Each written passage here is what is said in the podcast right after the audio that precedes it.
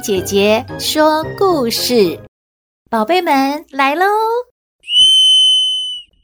开始点名喽，小宝哟，乖乖哟，大熊哎，大家都准备好了吗？可爱姐姐要为你说故事喽，欢迎收听可爱姐姐说故事。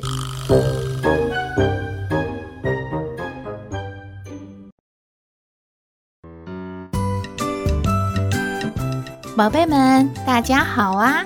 台湾的原住民每一族都有自己的传奇故事。今天要为大家说的是卑南族的传奇故事。我们先来认识一下卑南族，是在台湾东部的原住民族群之一，分布在中央山脉以东、卑南溪以南的海岸地区。以及花东纵谷南方的高山地区，族群主要居住在台东县的境内，人口大约一万四千多人。大家都知道的歌手张惠妹，她就是卑南族人哦。关于卑南族的祖先的由来，有两个传说。现在可爱姐姐就为你说卑南族石生和竹生的传奇故事。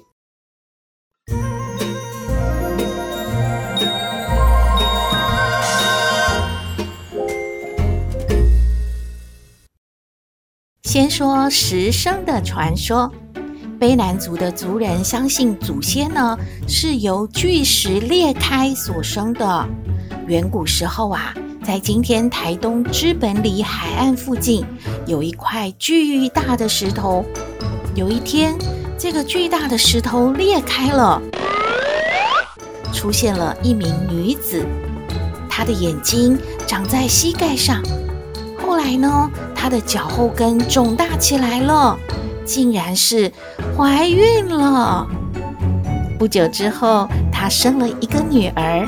而这个女孩长大之后呢，遇到了因为洪水逃难的男子，两个人相爱，就结为夫妻了。他们就是后来卑南族的祖先。还有一个竹生的传说，卑南族人祖先是由竹子所生的。在远古时候，今天的台东县太麻里美和村的地方，出现了一个女神哎，她的右手捧着石头，左手呢握着竹子。女神把左手的竹子竖立在地上。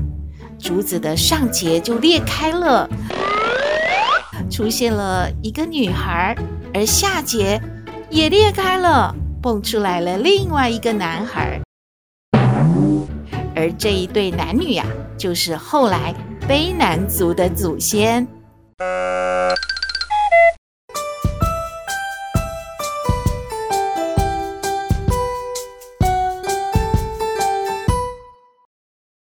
可爱姐姐继续要为宝贝们说赛德克族的故事。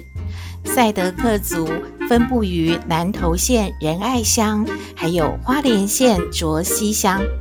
他们是在民国九十七年被承认是台湾原住民族群的，人口大约有一万多人。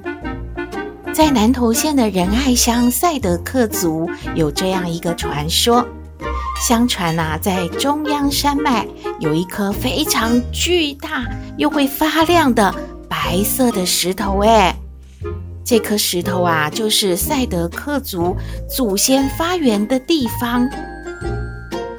而这个白石山区呢，也是赛德克族族人狩猎的猎区。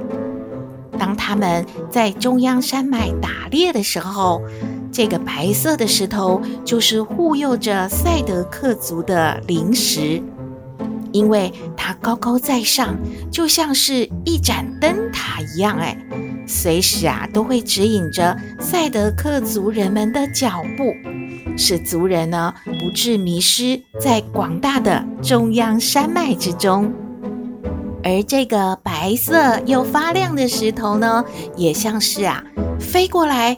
插在山崖上的一朵好像牡丹花的花苞呢，所以这个地方也称为牡丹岩。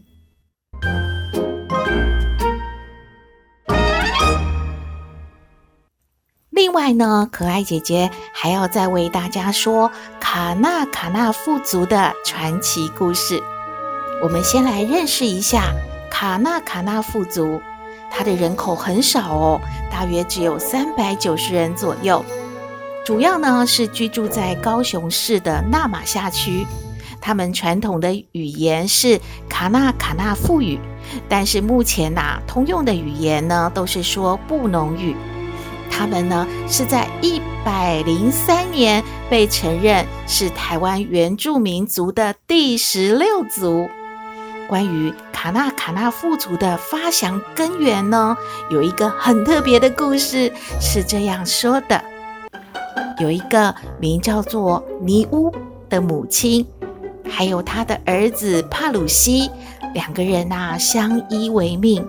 日子呢过得好艰苦又好孤单哦，因为啊，这个叫尼乌的母亲呢，经常的在他的儿子帕鲁西面前长吁短叹的哀叹呐、这个人世间真的好辛苦哦，我们过得啊好可怜哦。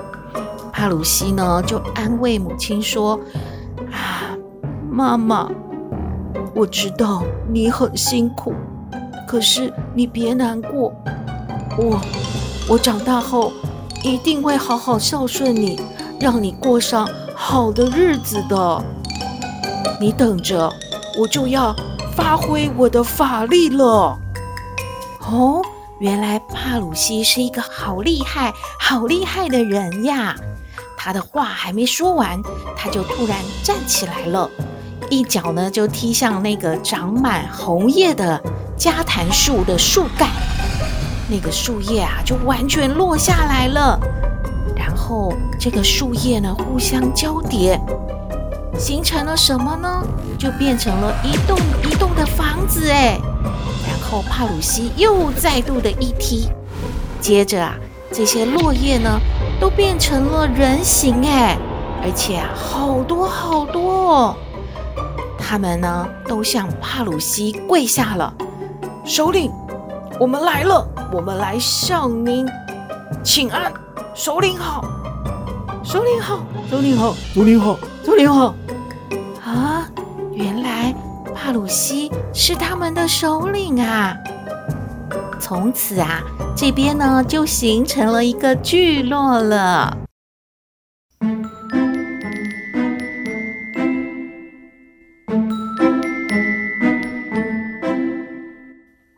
故事说完了，宝贝们，你们喜欢今天的故事吗？可爱姐姐下次再为你说故事，好吗？祝你头好壮壮，快乐长大。我们下次再会喽。